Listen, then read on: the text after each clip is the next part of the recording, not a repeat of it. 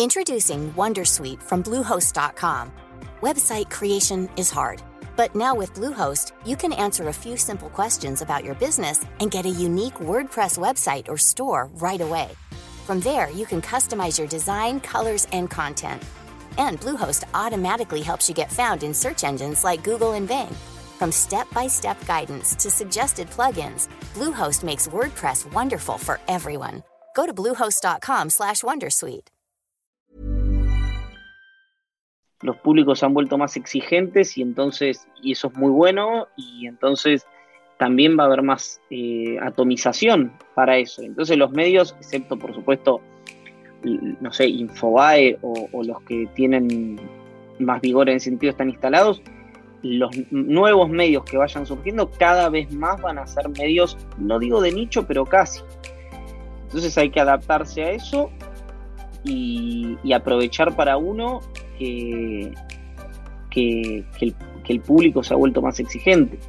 Eh, a mí me parece un me parece muy positivo eso, porque creo que parte de los problemas que ha habido son de los medios de comunicación, pero también son parte problema de las audiencias que exigen bueno, que las audiencias se vuelvan exigentes también nos vuelve a nosotros o nos hace a nosotros estar más atentos. Un medio que parte del producto mínimo viable, una idea que ha derivado en un colectivo que en su conjunto alcanza 50.000 usuarios registrados y más de 4.000 suscriptores pagos. Todo parte de un newsletter que deriva en un portafolio de newsletters especializados para buscar crecer su ecosistema mediante desarrollo de producto y el posicionamiento de sus colaboradores. Es Iván Shargrotsky, director y fundador de Cenital. Yo soy Mauricio Cabrera y este es de Coffee Americano, episodio 19, temporada 2. Comenzamos. Aquí comienza de Coffee Americano. Grandes historias para grandes storytellers un podcast continental sobre medios, historias, marketing y contenido con el sabor de Storybaker por Mauricio Cabrera. Storybakers les recuerdo que pueden recibir directo en su bandeja de entrada todos los insights, análisis y tendencias que genero para ustedes a través de mi newsletter. Suscríbanse en storybaker.co, así, sin M, storybaker.co todo lo que necesitan saber de medios, contenido y monetización directo en su correo electrónico. Nuevo episodio en The Coffee Americano. Me da mucho gusto saludar a Iván Shargrotsky, quien es fundador y director de Cenital. Iván, muchas gracias por estar en The Coffee Americano. Te quiero pedir que le ayudes a la audiencia a entender de qué va Cenital. Cuando te preguntan, oye, ¿qué es Cenital? ¿Cuál es la definición que tú les das? ¿Qué tal? Primero, gracias por, la invitación, es un placer para mí estar aquí. Eh, sí, nosotros tenemos eh, una, mm, eh, un origen que es producto de cuestiones que en general no están vinculadas a productos de esta naturaleza, ¿no? Y perdón por la redundancia fonética. nosotros cuando pensamos en, en Cenital fue más motivados por un problema de la discusión, que entendíamos un problema que había en la discusión pública en Argentina, eh, y tratar de, una mirada un poco egoísta en algún momento, era tener un cable a tierra nosotros, pero a la vez, eh, a medida que el, proyecto fue creciendo, mínimamente, es un lugar naturalmente muy pequeño, pero influir un poquito, por lo menos con el tono de cómo se debatía en nuestro país, eh, y ese era como el, el etos, de alguna manera. ¿Qué es? Es un lugar eh, conceptualmente donde no tenemos dogmas ni prejuicios y que en función de eso tratamos de, abordar los temas, a veces coyunturales, la mayoría de las veces estructurales, con eh, más argumentos y más datos que adjetivos. Es un poco la idea de, cómo pensamos cenital eh, en términos conceptuales y para eso encontramos una manera que no es especialmente novedosa a nivel global, pero que en Argentina había pocas experiencias, que es un medio cuyo core son los newsletters. Eh, eso sería grosísimo modo, si querés, por supuesto, eh, hacemos doble clic, pero, pero lo que yo respondería si alguien me hace esa pregunta.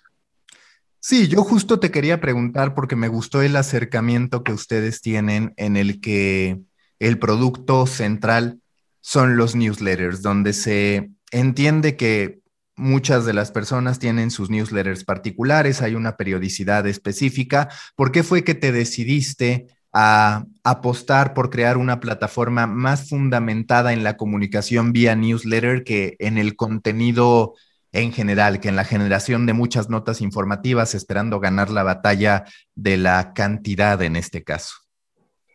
Bueno, en parte por eso que, decís que la batalla nuestra o el objetivo nuestro no era quanti, sino quali. Obviamente, eh, siempre la idea de que la comunidad eh, crezca y se expanda es un objetivo en sí mismo. Nosotros estamos enviando más o menos un millón doscientos mil correos por, mes eh, a un universo de más o menos 50.000 personas. En ese marco, es un volumen menor al de los medios grandes, los medios tradicionales, muy superior al que nosotros habíamos pensado eh, que podíamos alcanzar en este tiempo. El motivo de los newsletters fue que mm, entendíamos que teníamos una bala de plata y no sabíamos cuál era esa bala de plata. Eh, bala de plata me refiero a la idea que ya hay muchas webs eh, de noticias, Argentina en eso es muy prolífica, eh, y era muy difícil, sin tener una enorme estructura, diferenciarse del resto del mercado. Y en ese marco apostamos eh, a, esta idea, apostamos a, una cuestión más de demanda, ¿no? Eh, es decir, que, la gente que quiera se suscribe y recibe los newsletters que quiere y cuando no les gusta se suscribe. y, algo que, que no satura, es decir, como bien decías, la, el newsletter de mayor frecuencia que tenemos son semanales, exceptuando por, supuesto el diario, pero después no hay newsletter dos o tres veces por semana, en general eh, esa es la, mecánica nuestra. Eh, mm, y, tenía que ver, la verdad, con estas dos cuestiones. Una, de qué manera podíamos ofrecer profundidad sin solemnidad, y la otra, qué entendíamos que había o que no había en el mercado que nos podía permitir a nosotros diferenciarnos sin tener una estructura, una cantidad de recursos que tienen, eh, bueno, los medios que ya están más instalados, que tienen cajas pivot, que tienen otros negocios, que les permite, por supuesto, felizmente, digamos, los envidio sanamente, eh, no fijarse tanto en el flujo de, ingresos y de gastos eh, a la hora de, de encarar nuevos proyectos o de pensar nuevas etapas. ¿Cuándo iniciaste con Cenital y cómo fue, no que tú te convencieras de hacer un newsletter, sino de tener a una serie de colaboradores también produciendo contenido? ¿Cómo pudiste atraer el talento? Eh, nosotros empezamos, yo lo había empezado a pensar hace bastante esto, la verdad. Eh, no encontraba a alguien que se quisiera subir o a, algunas personas que se quisieran subir conmigo al, proyecto. Eh, y te voy a decir algo contraintuitivo. Yo fui el que se tuvo que convencer. Eh, hay tres personas que tuvieron mucho que ver con esto, que fueron Valentín Muro, Axel Marazzi y Juan Elman, que, cuando yo les preguntaba lo, de la bala de plata y ellos me hablaron de, newsletter, la primera vez eh, yo no me sentía eh, empático con la herramienta. yo no me sentía versátil, no me sentía eh, sentía que no iba a ser respetuoso con el lector o con la lectora en un formato en el que no me iba a sentir cómodo. Eh, ahí eh, Juan era la otra persona que estaba, que estaba escribiendo uno de los los tenía cargo, los internacionales, y habíamos decidido, porque es un tema que por supuesto no es popular, pero sí para nosotros es importante, eh, y, tiene que ver con estas discusiones de fondo que decimos, que ah, eh, decidimos eh, hablar sobre urbanismo. y esos fueron los primeros tres. La verdad es que todos y todas, cuando yo les dije, les planteaba la idea de un newsletter, lo dudaron bastante. De hecho, es una de las, de las primeras cuestiones que, que cuando uno lee las primeras ediciones de cada uno de los newsletters, de, los que fueron, digamos, eh, sumándose a, Cenital, es lo que plantean. Eh, o cuando se ha ido alguno de los, de los autores o de las autoras, dicen, bueno, yo dudé cuando Iván me, convocó para hacer este newsletter, pero finalmente... Y ahí hay algo, Mauricio, que me parece tiene más que ver con, eh, con, con los autores, ¿verdad? Que es gente que sabe lo que habla y es talentosa y es versátil, y entonces eh, es muy difícil que algo salga mal. Puede no convencer, puede no gustarle al público, puede, pero salir mal en los términos de que, nosotros pensamos el producto, a mí me parece difícil que sea categórico que salga mal.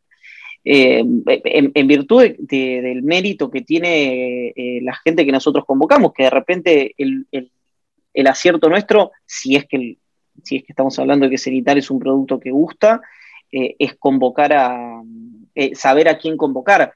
Pero después, eh, si bien hay un seguimiento, hay una mirada en las métricas, hay una mirada en los títulos, hay una mirada en, los memes, que nosotros tenemos eh, una, pata puesta ahí, después la verdad es que eh, todo lo que tenga que ver con, con la virtud de las entregas es netamente de, bueno, de la gente que elige escribir y, o que acepta la, la convocatoria a escribir. A mí siempre me gusta hablar de la construcción de un medio como una evolución de niveles, como cuando tú en un videojuego pues pasas del primer nivel, del segundo nivel y demás, que es algo que increíblemente les cuesta a los medios. Los medios muchos quieren empezar siendo lo mismo que los demás, quieren empezar siendo grandes, quieren empezar hablando de millones de usuarios únicos. Yo te quiero preguntar, en ese videojuego, ¿en qué nivel dirías que está Cenital a partir de los objetivos que ustedes se han propuesto? ¿Cuántos niveles tiene el juego? Mira, depende, depende ahí abiertamente de ti, que también estoy seguro que se van desbloqueando además, ¿no? De repente pensarías que ya terminaste y se desbloquean nuevas avenidas. Eh, mira, el, si te lo, si lo pensara no, no, no con el deadline o no con la línea de llegada, sino con la línea de partida, te diría que estamos en el nivel 3. Lo, lo, que pasa es que no sé si son 3 de 100, son 3 de 10 o son 3 de 5. Eh, naturalmente me gustaría pensar que son 3 de 100. Eh, en este marco lo pienso porque al principio la idea era, eh, bueno, tener un lugar desde donde emitir y desde donde decir algo distinto y de una manera distinta. Después eso se tradujo en, la, en, en, una segunda etapa de ampliar el universo de, newsletters y de hacer un, rediseño de la página.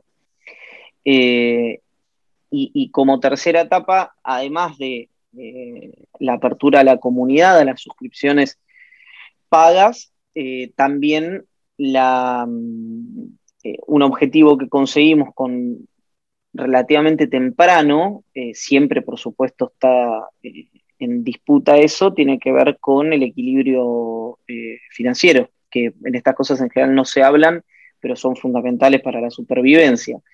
Entonces, eh, yo diría que estamos en una tercera etapa, empezando a abrir en septiembre la cuarta, que tiene que ver con la incorporación de un equipito de, gente que va a... yo siento eh, que, que llegamos como a un límite en esta etapa y que tenemos que evolucionar eh, y para eso va a haber gente encargada de producto, muy abocada a algunas cuestiones que estamos trabajando en el durante, mientras nosotros estamos conversando, eh, y que espero que eso sea un salto eh, también cualitativo. Ah, el hecho nosotros de, de no tener un flujo de producción de información muy voluminoso como tienen otros medios, no necesariamente la, pandemia nos, modificó brutalmente las métricas, como le puede haber pasado a, los medios, a los diarios o, a, los, canales de televisión, cuando al comienzo de la pandemia subieron mucho el rating o, a las radios. Em, como lo, nuestro es más una apuesta, eh, creemos que es una carrera de resistencia esto y no de velocidad, eh, bueno, tratamos de que las etapas se consoliden eh, y en función de, esa consolidación, ahí pensar, eh, pensar la siguiente etapa, que la pensamos más por objetivos, por objetivos muy puntuales, que muy pocas veces son cuantitativos, y porque eh, hasta ahora lo que nos ha pasado es que cuando el objetivo era de, la calidad del producto o de lo que nosotros entendemos que puede transformarse en el prestigio del producto o de la influencia del producto, lo cuanti viene, no te digo solo, pero viene relativamente acompañado. Entonces, eh, te diría que estamos en una etapa número 3 y, abriendo en septiembre la número 4, otra vez. ¿De cuántas? Bueno, espero que sean de muchas, eh, porque le, tengo mucho cariño a Cenital y además creo que, si bien yo soy muy crítico de los medios en general, eh, en este caso creo que hacemos algo que construye ciudadanía eh, o que trata, vamos a decirlo de otra manera, que trata de construir ciudadanía, que colabora y que mm, no trata de acumular desde el rechazo, sino desde, una, desde cierta construcción eh, de argumentos, de agenda positiva, sin escaparle al conflicto que es inherente a los procesos democráticos, pero eh, con, una idea más luminosa, si se quiere, de la discusión pública. Dirías que en este caso Cenital es un proyecto de periodismo constructivo, entendiendo que muchas veces uno no se quiere posicionar en una sola de estas cajas de las que hay muchas, periodismo humano, de soluciones, constructivo, positivo y demás, pero si en algún momento piensas en qué tipo de periodismo con los nombres que conocemos se asocia a Cenital, ¿sería el de constructivo? Es una buena pregunta, no sé si tengo la respuesta, porque como bien decías vos anteriormente, uno va desbloqueando a medida que el proyecto avanza, uno va desbloqueando etapas. Y en ese marco también eh, lo mismo que le pasa a uno como, como, persona, como, como profesional, como ciudadano, como amigo, como padre, como pareja, eh, se va construyendo con el tiempo. Eh, y, a lo mejor hay cosas que, que sos o que haces eh, a lo largo de tu vida que jamás pensaste que iban a ocurrir. Yo para no ponerle una etiqueta que te la puedo dejar a vos o a quien quiera sin escaparles a, eso, diría que, mm, que, tenemos, el objetivo es ese. el objetivo es entender que, que somos, toda gente que vive, eh, el 90, casi todos, digamos, excepto Jime, que, está dando clases en el exterior, está dando clases en Londres, después, eh, pero que tiene una presencia muy fuerte ella en Argentina. Somos toda gente que vive en Argentina, que, que, que no vive toda en la ciudad de Buenos Aires, que quiera la Argentina, pero también que entiende que la Argentina está atravesando un momento muy difícil. Y mm, como todos nosotros nos desarrollamos en nuestros propios campos, los que hacemos Cenital, eh, a mí me gusta pensar Cenital como un lugar en el que nos juntamos para tratar de colaborar mínimamente, marginalmente, ojalá en algún momento sea con, mucho más volumen y mucha más representatividad eh, de los en los problemas que tiene la Argentina. En general, después por, por supuesto está eh, mi newsletter, que es el, más, el, que es el más diferente, si se quiere, o el newsletter de, política internacional, que sí tiene un registro más periodístico, más coyuntural, o el de deportes. Pero después, eh, a mí me gusta que el tono que tiene Cenital, que la forma que tiene Cenital, eh, me, gustaría pensar que si colabora un poco al tono del debate público, ya hemos hecho hemos logrado buena parte de lo que, de lo que nos habíamos propuesto. También la pandemia nos ha impedido en el salto que íbamos a dar de eventos presenciales para la comunidad, con, diferentes figuras del ámbito, eh, de, ámbito público, de diferentes áreas, bueno, nos ha impedido por, por razones obvias pero espero que en esta nueva etapa, lo que me decías vos en la pregunta anterior, que eso también se incorpore. Hace rato hablabas de cómo ya han ido logrando ser sustentables, poder generar ingresos. La vía que resulta evidente, pues es la petición de apoyo a la gente que quiera ser parte de la comunidad, que crea en su periodismo. ¿Cuál ha sido el proceso para alcanzar esta sustentabilidad, si es que ya lo están, o cuando menos para hacerse de ingresos en esta lucha por consolidarse como una plataforma de medios que puede vivir de lo que hace? Bueno, el primero para nosotros el proceso fue mm, el de instalar a la marca, de instalar al medio. Eh, cuando digo instalar, no quiero que suene como algo eh, megalómano ni nada por el estilo. Yo sé que somos un medio de lo que se denomina de nicho, pero que es lo que buscamos nosotros en un primer momento. De hecho, excedió un poco esa idea original que teníamos nosotros.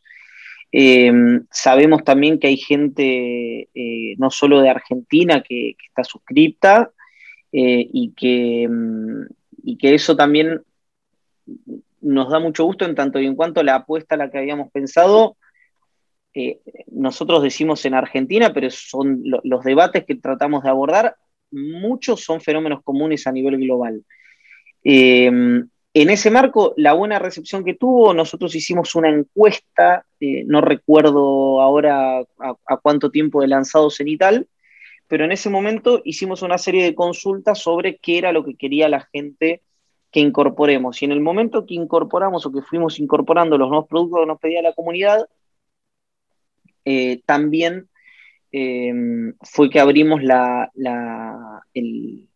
posibilidad de, la suscripción paga del apoyo económico, con una discusión que se saldó muy rápidamente porque estuvimos todos de acuerdo que era eh, que si nosotros queremos generar una instancia de debate que, que Cenital dote de argumentos a la gente, que civilice o que trate de aportar la civilización de ese debate, eh, donde haya, como decíamos antes, más datos que adjetivos, bueno, cerrar eso y restringirlo a la gente solamente que paga, dejaba un montón de gente afuera. Entonces, si uno tenía un objetivo ciudadano, además de un objetivo comercial, que tiene que existir para poder sobrevivir, eh, nos hacía un poco de ruido desde el punto de vista eh, no solo ético y moral, sino también hasta, hasta de los resultados de, lo que nosotros estábamos pensando a mediano plazo.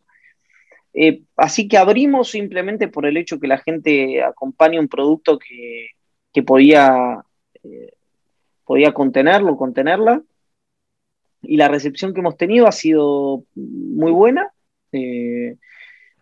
es, la verdad es que los números nuestros de, los, números de tasa de apertura de los newsletters están bastante por encima de la media del mercado, pero la gente que está suscripta versus la gente que paga es, parecida a la media del mercado. Un poquitito más arriba, pero mínimamente. Hablando de porcentajes, ¿qué dirías, digo? Solo para que la gente entienda. Eh, de tasa de apertura, y por otro lado de suscripción también. Tasa de apertura está más o menos en 40%. Eh, y suscripción estamos, déjame sacar la cuenta porque eh, estaremos en un 8%, una cosa así. Y entiendo que la, por lo que había leído la media era entre 5 y 12, entonces estamos ahí, medio entre, eh, a mitad de tabla. O sea, del total de usuarios registrados a su newsletter, tienen cerca de un 8% que se hace suscriptor. Exactamente, tal vez ahora es un poco menos y creció, es, como los números son, son chicos, eh, va variando mes a mes, pero te lo estoy a ojímetro te lo estoy diciendo. ¿Hoy de cuánto es, el universo de usuarios registrados a los newsletters de Cenital? 50 mil personas.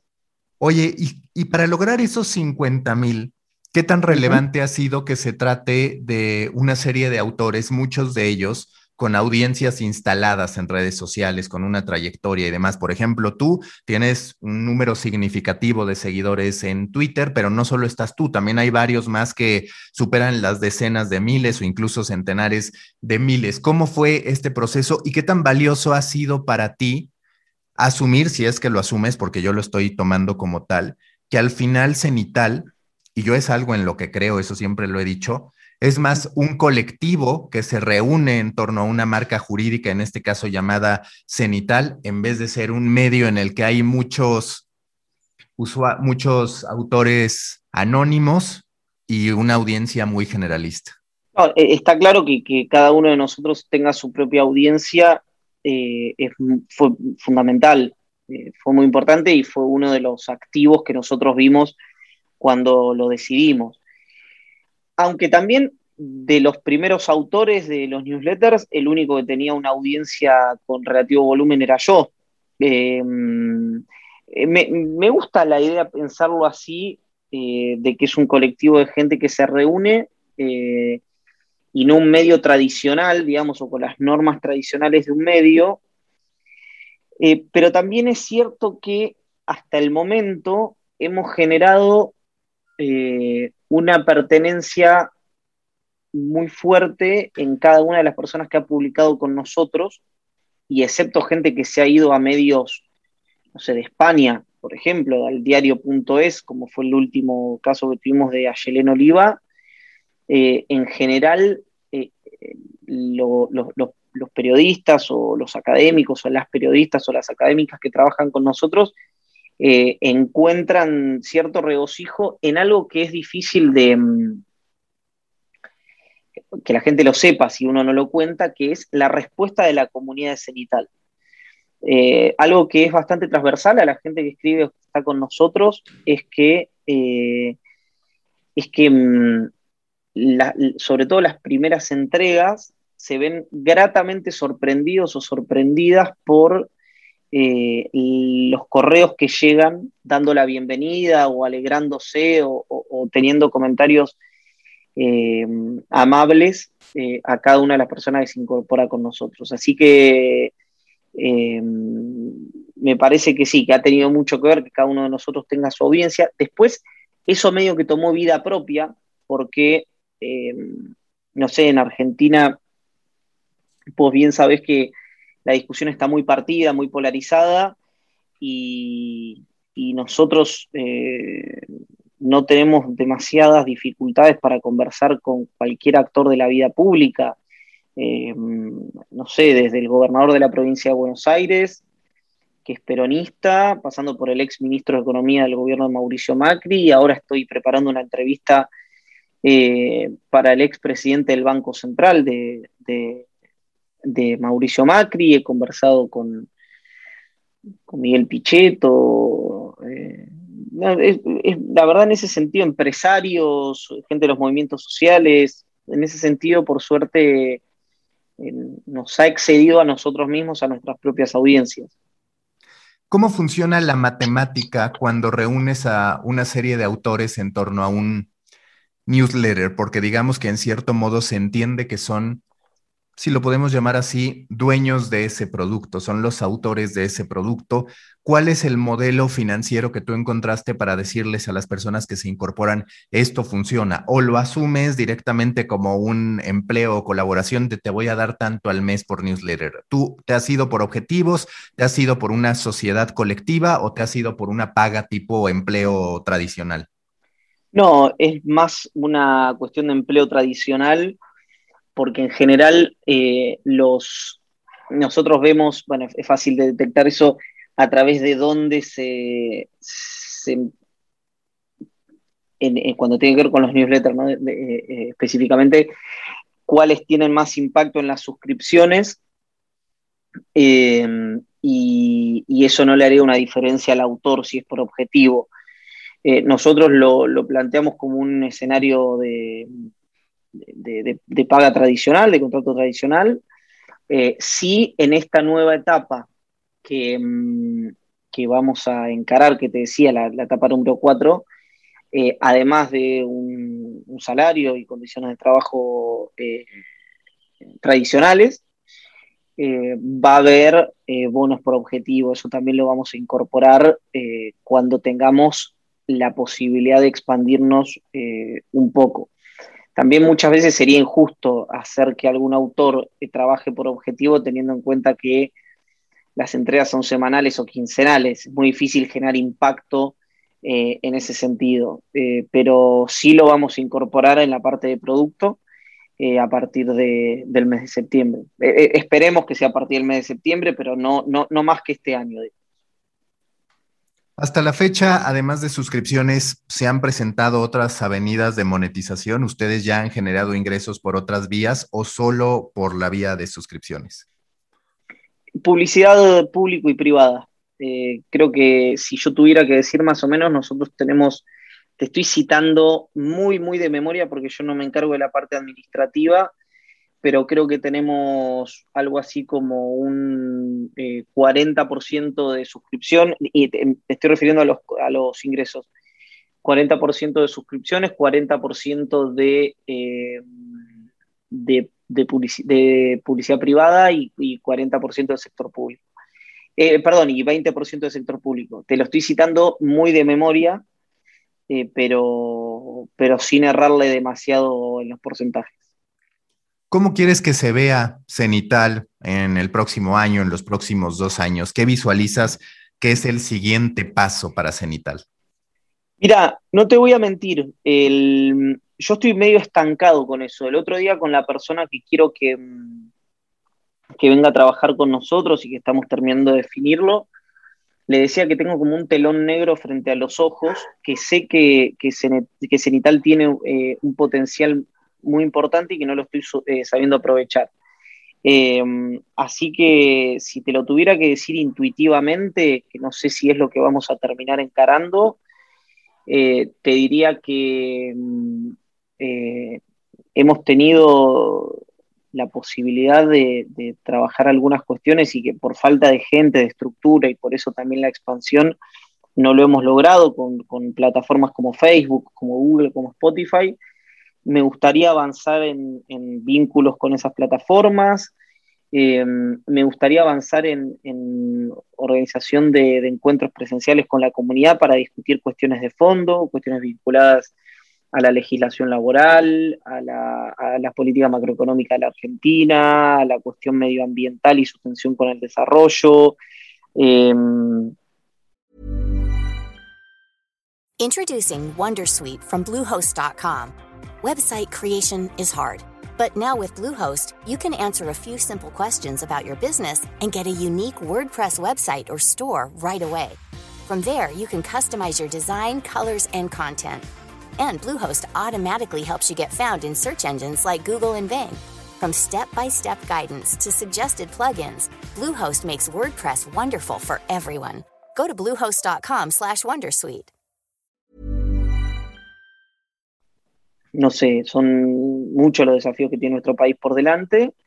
Eh, y hemos hecho una alianza además con una fundación, la Fundación para el Desarrollo Argentino, Fundar, que es una nueva fundación con un cuerpo de académicos de élite en nuestro país, que son la mayoría hijos de la universidad pública con especializaciones en el exterior, eh, con quienes también tenemos un objetivo común que es este. Entonces, imagino mucha sinergia entre nosotros, ahora que estamos asociados, me imagino eh, cierta, en prolijar de alguna manera el criterio para la elección de los newsletters, eh, esto que te decía, el relacionamiento con las plataformas y por ahí un poco más de actividad en nuestra página, en nuestras redes sociales. No mucho más que eso, porque como te digo, no son pasitos de bebé, pero son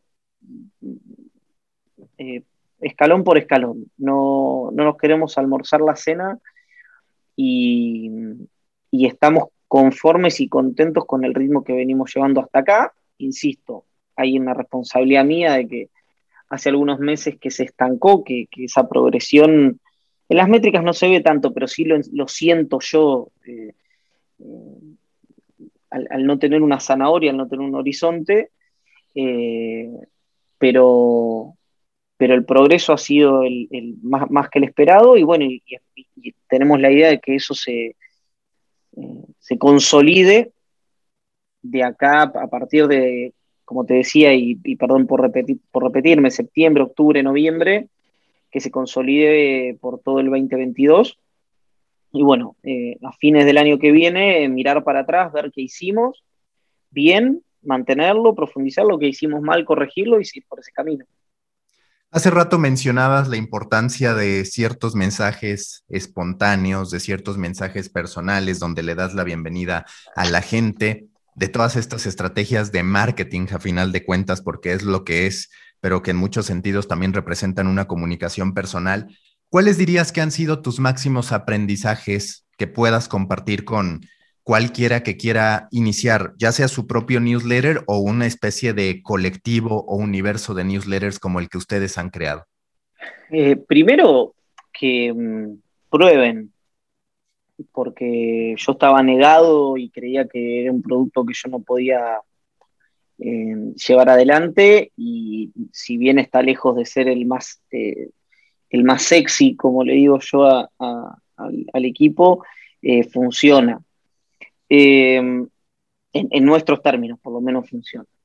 y después, una cosa fundamental, y quiero volver a nombrarlo a Juan, a Martín Weisman, a Leti Martínez, a Axel, a Valentín, si vas a encarar algo que, sabes que al comienzo va a ser desagradable, que va a ser ingrato, que, va a necesitar de, muchísima prepotencia de, trabajo, encararlo con gente que esté convencida de, lo mismo que estás convencido vos, que es del, proyecto que están encarando en conjunto. Sin ese convencimiento, por más que haya mm, eh, ingresos, por más que es muy difícil que la primera parte se pueda sacar adelante, porque eh, necesita de, muchísimo trabajo toda una primera etapa eh, que excede los tiempos y sobre todo la dedicación y la cabeza que te da una jornada laboral normal, digamos. Entonces, en ese sentido, eh, creo que, que, la gente esté convencida de, del proyecto que va a encarar y, se sienta parte de ese proyecto que va a encarar, eh, a mí me parece fundamental, fundamental.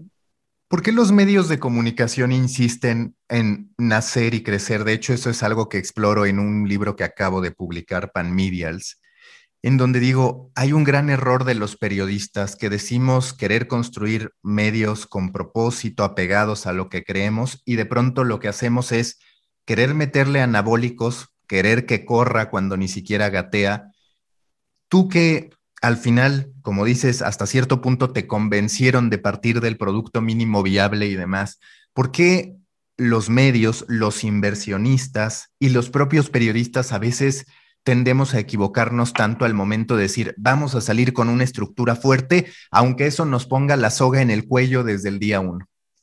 Me parece que es porque mm, todos tienen, sobre todo los, eh, quienes invierten, una voluntad que excede a la práctica periodística en sí, eh, que, que, no tiene tanto que ver con, el producto que uno quiere hacer, sino con, eh, con un objetivo lateral o complementario al medio.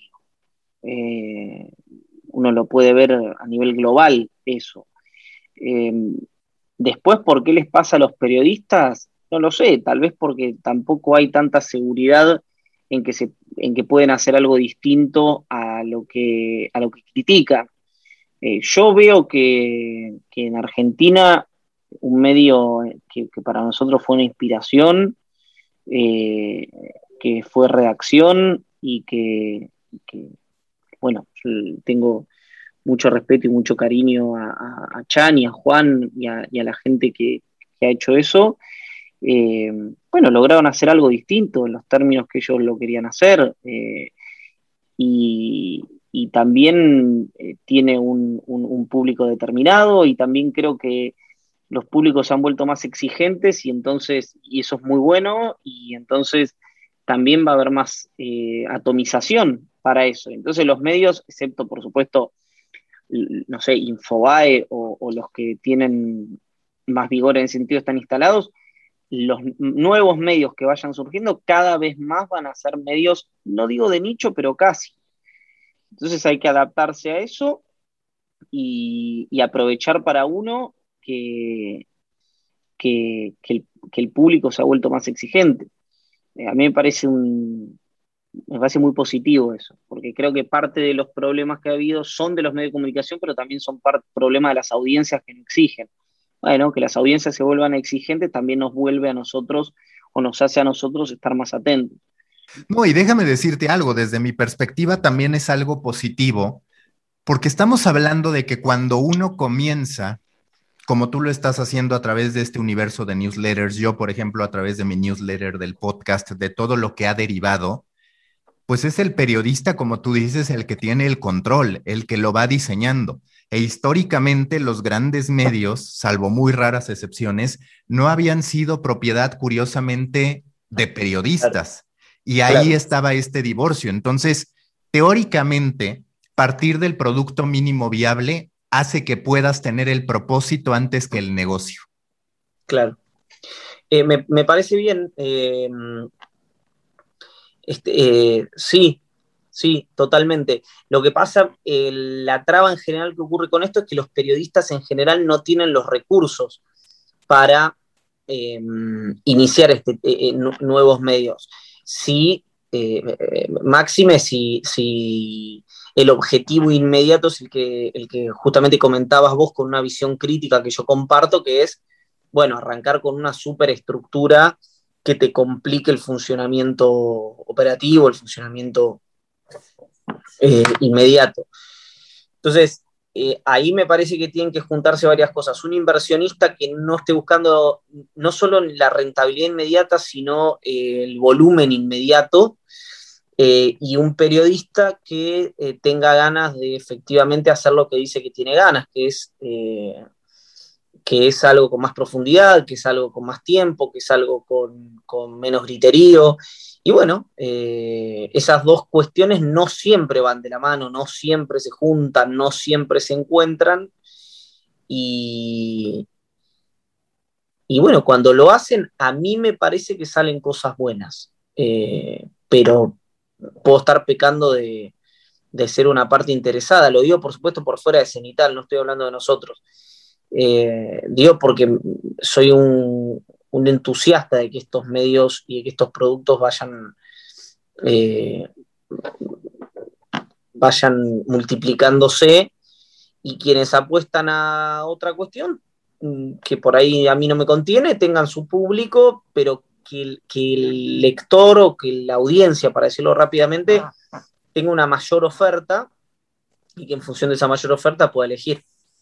¿Cómo hacer desde tu perspectiva para que la estructura que tiene Cenital, para que el valor de marca que tiene Cenital sea suficiente, y hablo de Cenital como hablo en términos generales de cualquier medio de comunicación, para poder tener a los mejores o a las personas que tú consideras necesarias para el proyecto, entendiendo que hoy uno de los grandísimos factores que se toman en cuenta es la posibilidad de hacerlo por cuenta propia cada vez está más instalado en las personas. Es cierto también que cada vez es más difícil compartir créditos, porque también compartir créditos representa compartir ingresos. En fin, hay una serie de factores que han cambiado el modo en que los periodistas se relacionan entre sí y el modo en que los periodistas se relacionan con un medio de comunicación. Tú eres por un lado periodista y por el otro lado también tienes tu medio de comunicación. ¿Cuál es tu reflexión al respecto? Yo tuviera que decirte algo de por qué alguien prefiere, prefiere estar en un medio como Cenital antes que encarar su propio newsletter? En principio me parece porque estamos en un momento donde se está perdiendo un montón de cosas y donde hay muchísimas otras que se están poniendo en crisis. Y a mí me parece que formar parte de algo más grande, formar parte de un colectivo, formar parte de algo, eh, no es algo menor eh, en, momentos como este, momentos de incertidumbre. Eh, desde el punto de vista más, si querés, filosófico, más conceptual, desde el punto de vista de los ingresos, eso será, lo mensurará cada uno de, los periodistas. A mí te imaginarás, por ejemplo, yo doy mi, ejemplo particular, eh, naturalmente me sería mucho más rentable hacer un newsletter mío y, monetizarlo sin mayores costos, pero también sería mucho menos interesante. Y si yo sostengo una idea madre, que es dar la discusión, entender que los problemas de la Argentina son problemas de fondo y que mm, mientras hay un montón de gente que apuesta a la división y que apuesta al criterio y que apuesta al impacto y que apuesta a los discursos de odio, eh, nosotros tratamos de apostar a otra cosa, eso es muy difícil hacerlo en soledad, digamos. No existen los superhombres ni las supermujeres. Entonces, eh, para mí hay algo ahí que no está tan vinculado al periodismo solamente o al, producto, sino también a, que esto tiene que ser un medio para un fin, no un fin en sí mismo. Y bueno, y, ahí creo que a mí me gusta pensar, otra vez, como te digo, eh, ensayando una respuesta eh, en el momento en que vos me hiciste la pregunta, en que esa puede ser una buena explicación. Te quiero preguntar, ¿cuál es tu opinión sobre el modo en que las plataformas están abrazando una oferta de newsletters en términos de producto? Twitter adquiere review, Facebook anuncia bulletin, tenemos al propio Substack ahora queriendo invertir en podcast. ¿Y qué tan grande es? Por un lado, sí, está esa posibilidad de adoptar sus productos, pero por el otro, a ver, tú estás hablando de por ahí cerca de 4 mil suscriptores que no necesariamente te hacen vivir en la abundancia, que sí te dan para operar y demás. ¿Qué tan grande va a ser en verdad el boom del newsletter en Latinoamérica o en los medios de habla hispana desde tu perspectiva? ¿Habrá espacio para muchos o al final vamos a tener que ser honestos y hablar de que solo unos cuantos van a lograrlo, digamos? Y eso va a tener que ver, eh, tiene que ver con varias cosas también, me parece, que es, eh, depende dónde, porque tiene mucho que ver perdón que tenga sesgo, pero con eh, el ingreso per cápita que tienen los países eh, y, qué tan vigoroso es el mercado de medios. Si es que estamos hablando de newsletters que quieren ser monetizados, que son vías para la subsistencia, que son vías para, transformarlos en, un, eh, en, una, en, una, vía de ingresos. primero creo que tiene que ver con eso. Eh, a nosotros hay muchísima gente, pero muchísima. Eh, te sorprenderías cuánta que nos dice, eh, me gustaría mucho aportar, pero en este momento no estoy pudiendo, no tengo trabajo o, no me alcanza. hay una cuestión ahí también vinculada a la situación de los países. Y después el mercado de medios en Argentina es chico, eh, y está bastante concentrado.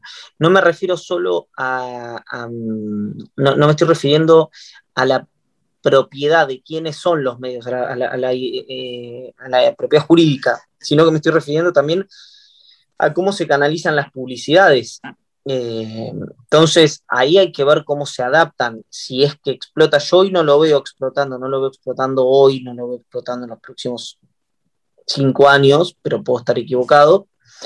Em, porque, porque también eh, hay que tener cierta, se reúnen varias condiciones para que alguien haga un newsletter, digamos, ¿no? Es decir, tiene que haber, eh, tener un interés en algo, arranquemos por ahí, tenés que tener un interés particular y tenés que haber generado una masa crítica, una comunidad para eso. Y después de eso, eh, tenés que tener interés en que esa sea una, una, una vía eh, particular de ingreso. Eh, hoy acá en Argentina, en Argentina te estoy diciendo, no sé en el resto de los países, no lo veo tan como, como salida laboral, como salida de ingresos, no lo veo tan, tan inmediato. Sí veo muchísima gente escribiendo sus propios newsletters como un, como, un, como un ejercicio y como, como, una actividad profesional, periodística, académica, que por ahí no pueden desarrollar en otros ámbitos, eso me parece extraordinario. Después creo que como todo va a terminar, eh, se va a terminar acomodando y, los que hagan un buen producto se mantendrán y los que no se irán apagando, esa supernova se irá apagando. Eh, no me imagino una vida horizontal eh, y, muy numerosa de eso. Pero estamos conversando, por supuesto, sobre supuestos que el tiempo, que es un gran ordenador, nos dirá si, si tenemos razón o no tenemos razón. La última pregunta en The Coffee. Si tuvieras que hablar de un tema que te ha significado demasiados cafés, demasiados momentos de reflexión, respecto a lo que haces en Cenital, respecto a lo que quieres para Cenital, ¿cuál sería ese tema que de pronto dices, a ver, tengo que estarlo pensando mucho? A mí lo que me obsesiona es influir eh, a través de Cenital, eh, influir en, el debate público, que quienes toman decisiones nos puedan escuchar, eh, que podamos acercar evidencia, eh, ahora, eh, como te decía, en la asociación que estamos haciendo con, Fundar, eh, para cuando se discuten temas vinculados a recursos naturales, cuando se discuten temas vinculados a la matriz productiva de la Argentina,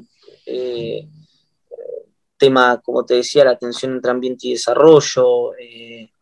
a mí es eso lo que, lo que me obsesiona. y creo que se puede lograr eh, con una agenda luminosa que se puede lograr eh, con, convocando a la gente a través de, la evidencia, a través de, los argumentos, a través de los datos, sin ser solemnes, y, que mientras que se pueda dar esas discusiones con, no quiero sonar naif, pero con alegría o con, con una sonrisa o sabiendo que la situación eh, es difícil, pero que, que ya estar dándola es un montón y poder disfrutar ese proceso. Yo, francamente, no soy la persona que más disfrutan los procesos, pero volviendo a tu pregunta inicial, eh, lo que más me obsesiona, lo que más tiempo me lleva vinculado a Cenital y, y, en los cafés que, me tomo con, diferentes personas de, de la vida pública argentina, tiene que ver con eso, con cómo lograr que el mensaje llegue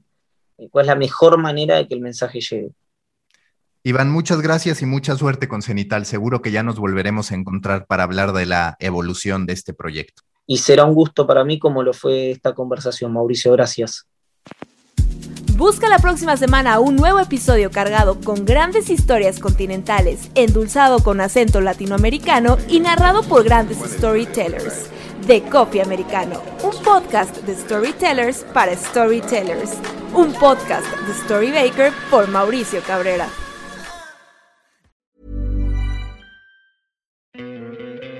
¿No te encantaría tener 100 dólares extra en tu bolsillo? Haz que un experto bilingüe de TurboTax declare tus impuestos para el 31 de marzo y obtén 100 dólares de vuelta al instante. Porque no importa cuáles hayan sido tus logros del año pasado, TurboTax hace que cuenten Obtén 100 dólares de vuelta y tus impuestos con 100% de precisión, solo con Intuit TurboTax. Debes declarar para el 31 de marzo. Crédito solo aplicable al costo de la presentación federal con TurboTax Full Service. Oferta sujeta a cambios o cancelación en cualquier momento.